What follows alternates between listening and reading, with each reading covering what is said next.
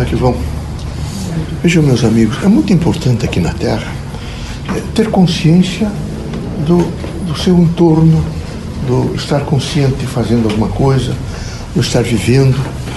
É muito importante se perguntar muito sobre a doutrina. Porque só frequentar aqui, ouvir um pouco os nossos cursos, ler um pouco a, a codificação kardeciana, às vezes isto fica empanado um pouco. Vocês vão, vocês vão ouvindo, vão ouvindo, mas não processam direito. E era muito importante vocês processarem e entenderem a relevante missão social, política, econômica, cultural, moral, é, espiritual que a doutrina dos espíritos tem. Então ela tem todo um andamento, ela traz uma, uma manifestação de luz, porque de conhecimento, de sabedoria, e os indivíduos se compõem bem. Eu vou mostrar para vocês que os espíritas, quando conscientes da sua grande missão é, revolucionária, e revolução se faz em dois caráteres, um é horizontal, só se mudam as pessoas e continua o pensamento igual. E a revolução vertical é aquela que muda as estruturas. Então a doutrina dos espíritos ela tem os dois, os dois caráteres. A revolução horizontal traz conselhos, traz acontecimentos, mas ela tem a revolução vertical. É preciso mudar integralmente alguns conceitos que vocês têm. Vocês às vezes estão cheios né, de desvalores internos. Vocês acreditaram em algumas coisas, recolheram e fizeram essa credibilidade, mas hoje ela não tem mais efeito. Então era preciso que vocês retirassem aqueles elementos que não têm mais, de maneira nenhuma, efeito sobre a sua transição aqui na Terra. Vocês teriam que saber, mas quais são realmente os valores? Que tipo de valor eu tenho? Como é que eu estou fazendo essa dimensão de valor? Aqui, vejam, se é, compreende integralmente quando se ama profundamente. Eu vou repetir. Aqui na Terra, é? se compreende integralmente quando se ama profundamente.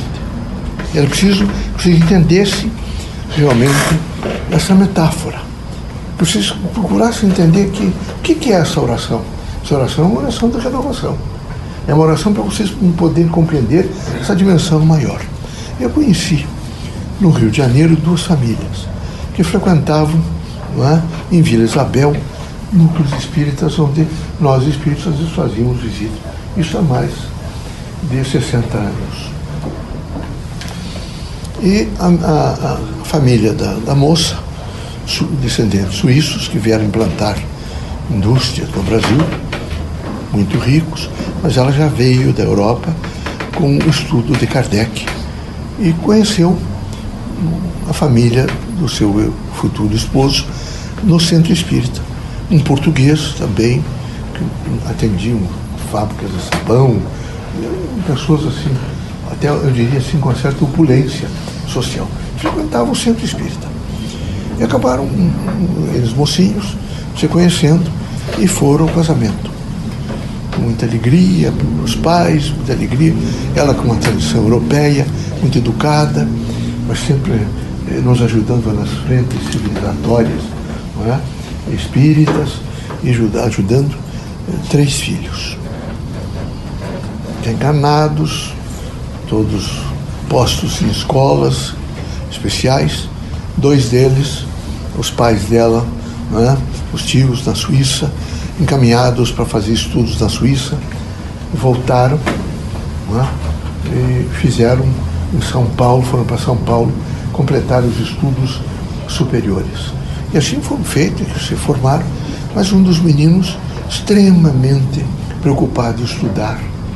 E profundamente bom, que chegou a ponto dela se preocupar e conversar com Bezerra de Menezes se realmente não havia nada errado com ele, porque ele parecia alguém que era diferente do irmão, diferente do, do, dos tios, os irmãos dela, diferente da família do marido. E isso ela dizia, como é que será para o futuro? Será que quando estivermos aqui vão compreendê-lo? Mas ele foi, formou-se médico. Aí resolveu fazer, voltou para o Rio de Janeiro, estágios, e naquela época era um pouco diferente, e trabalhou, mas o menino, apessoado, extraordinariamente forte, bom, uma, uma presença de chamar a atenção.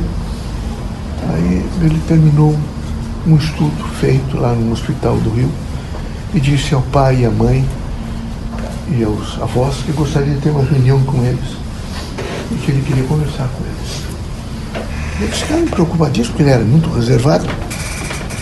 Foram para, foi para a reunião e ele disse, eu quero comunicar aos senhores de que vocês, eu já comprei a minha passagem, eu estou indo embora para a África. Mas como? Não estou indo para a África. Mas você vai para onde? Eu vou para uma ilha de leprosos. Não, é possível, quer dizer, não é assim. Ela, você falava em lepra. A mãe se desesperou, mas como? Você não é possível você fazer uma coisa dessa. É? Aí um dos tios estava presente. Você quer se destruir? Você tem que, nesse momento, compreender: seu irmão vai casar, a irmã está noiva. Qual, qual, é a situação? E se eu fiz uma opção de vida. Eu estudei profundamente, nessas horas que vocês me veem às vezes eu estudei toda a doutrina. Eu cheguei à conclusão de que eu tenho que cumprir uma missão. Eu vou cumpri-la. Então estou indo para a África, para nunca mais voltar. Mas não é possível. E a mãe, nós vamos nos encontrar, nós somos espíritas e espiritualmente eu estarei com vocês, mas eu vou viver o que eu aprendi nas, nas universidades e o que eu aprendi na vida em, em torno daquele povo sofrido e particularmente não é, dos leprosos. Mas quanto você vai ganhar? Não sei. De certo o suficiente para viver, porque eu não quero mais do que o suficiente para viver. Eles desesperados, nós, não, nós vamos demover você dessa ideia. Não, não há como. Mas isso, de maneira menina, é, não é um, um aspecto inteligente, mas é espiritual. É. É? Parece paradoxo, mas me permite fazer uma leitura do mundo. É? muito triste você nos abandonar, mas é necessário por uma causa maior. E foi rebatendo, rebatendo e dizendo a eles a significação da sua vida seria muito pequena se ele ficasse no Rio de Janeiro fazendo o que ele fazia, e lá ele seria mais útil. Ele estaria levando, evidentemente, uma mensagem. Mas e, e, e porque, e a família? Você vai constituir? Não, eu não vou constituir família. A minha família é a família humana. E foi um impacto tremendo, não dormir a noite toda, procurar um, representantes do centro para que pudessem demovê-lo da ideia. Foram ao Bezerra de Menezes e aos outros espíritos manifestantes para ver o que, que era possível fazer. E Bezerra, que já conhecia é, toda a história, disse a eles é, o que cada um de nós, espíritos, com essa visão analítica que temos, que não teria nada que fazer a não ser apoiá-lo. Assim eles fizeram. Ele foi imediatamente para a África. E lá fez um grande trabalho. Já desencarnou, fez um grande trabalho, não só para a comunidade anceniana de leprosa, mas também se dirigiu depois nas primeiras manifestações de ebola e tantas outras. Ficou em frentes perigosíssimas de contaminação, nunca foi contaminado, procurou ajudar, fez óbito já com patologias, até quem sabe um pouco da idade, mas com muita coragem e permanentemente na missão mediúnica, sem nunca se afastar. Todos os dias com diálogo pleno conosco, nós espíritos, todos os dias fazendo consultas, todos os dias fluidificando, fazendo a fluidificação da água para os doentes e com a coragem suficiente para dizer a ele mesmo que ele tinha que cumprir a sua missão. Vocês todos, cada um veio à Terra com uma missão. A gente só pode realmente, vejo, é, compreender, não é? integralmente, quando nós amamos profundamente o que fazemos. Vocês vão ter que entender a missão de vocês no sentido do amor. Se vocês se aprofundarem, vocês vão ver que tudo fica mais fácil, tudo se explica, tudo se justifica. E vocês vão caminhando na vida como aquelas criaturas que sabem efetivamente o que fazer. Eu espero que vocês saibam sempre o que fazer. Que haja em vocês a decência da liberdade, não é? E o espírito público de compreender o diferente. E que nesse espírito público de compreender, compreender o diferente, Que vocês representem sempre a paz, a harmonia, a tranquilidade e a luz. É difícil a serenidade na Terra, muito difícil, mas necessária. Sem esse menino e outros tantos, vejo, que percorreram e que percorrem nesse momento o mundo, da China à Patagônia, da Patagônia aos Estados Unidos, enquanto nós estamos aqui, há alguns descalços percorrendo e conversando com pessoas. Há toda a força da primeira mão em várias comunidades do interior da Amazônia, no Brasil inteiro, fazendo o um processo missionário deles. Ninguém os demove. Eles são a essência do bem, da luz. Jamais se alteram. São pacíficos, são, eh, eh, são cultos de espírito, dignos, evidentemente, e responsáveis. São solidários com a humanidade e nunca se afastam da causa do bem.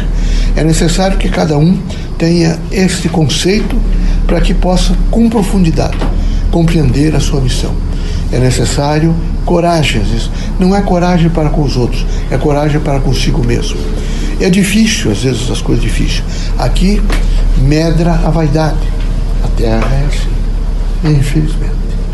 Aqui, é, é verificar, por exemplo, que o vizinho foi próspero e ganhou uma quantidade maior, não é? que tem casas com casa confortável, que está se mudando para uma região onde a potencialidade da terra, os ricos lá constroem mansões enormes, mexe com as pessoas.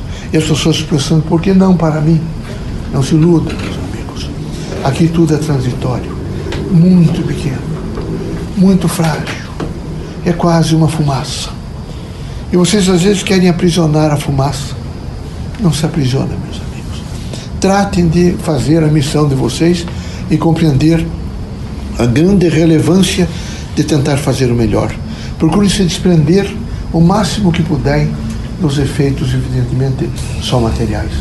Só procurar não é, essa composição que brilha na Terra e que faz com que vocês, de repente, sejam reconhecidos por alguns efeitos da matéria, não é? e a desconhecer integralmente os, os efeitos do Espírito. Eu espero que vocês procurem conhecer os efeitos do Espírito. Quem conhece os efeitos do Espírito não mente. É severamente honesto, digno, é responsável porque há uma solidariedade dele com a humanidade. E ele sabe que ele vive em redes integradas de pensamento, de atitudes e de sentimento. Que o que ele realmente, medrar, o que medrar nele, vai se realimentar nas redes, ou do bem ou do mal. Ele precisa realmente se alimentar nas redes do bem.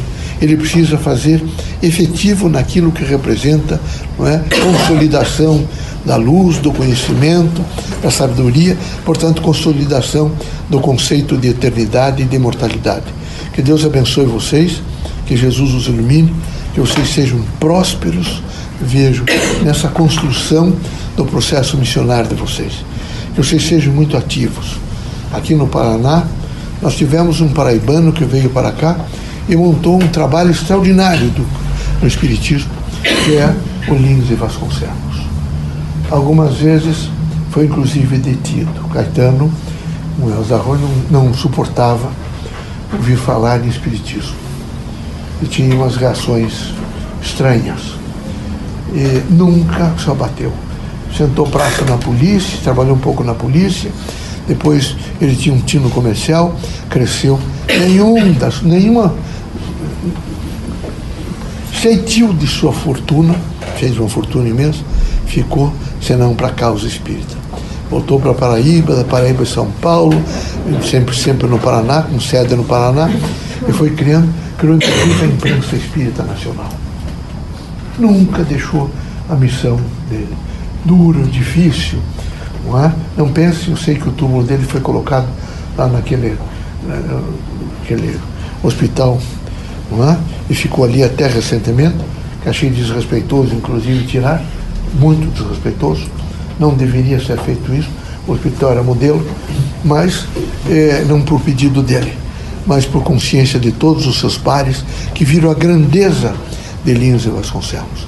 Lins e sua esposa foram altamente dignos e são exemplos vivos, históricos para o Espiritismo na sua missão é? é fantástica de doar o máximo que pudesse. Não, não estou falando em dinheiro, estou falando em vida. Isso é um homem sempre muito modesto e simples. Muito modesto e simples. E aqui no Paraná, vocês têm homens modestos e simples. Eu me lembro do Benedito Nicolau dos Santos, pai de Nicolau, que criou os filhos é? através da banda da Polícia Militar do Estado. Forte. É? Todos eles frequentavam as casas espíritas, todos. Iam, evidentemente, no grande trabalho, onde Plínio Monteiro Torinho e os outros faziam, evidentemente, sua fé de ofício e o seu trabalho na construção de um mundo melhor. Nenhum deles existiu. Nenhum deles criou qualquer constrangimento que você possa dizer em torno da doutrina dos Espíritos, assim como fez Chico Xavier, Caiba Schultz e tantos outros. A Ivone Pereira. E assim é preciso pegar esses exemplos, imediatamente materializá-los, imaginar quanto vocês podem ser úteis em todos os sentidos da vida às pessoas. Em primeiro lugar, tendo sentimentos prósperos em benefício da humanidade, pensamentos construtivos para uma ordem melhor humana e um estado de tolerância, de compreensão e de justiça que não pode nunca se afastar de vocês. Deus seja conosco, que Jesus nos ilumine, que vocês sejam muito fortes, firmes e que o propósito seja o melhor possível, tá bom?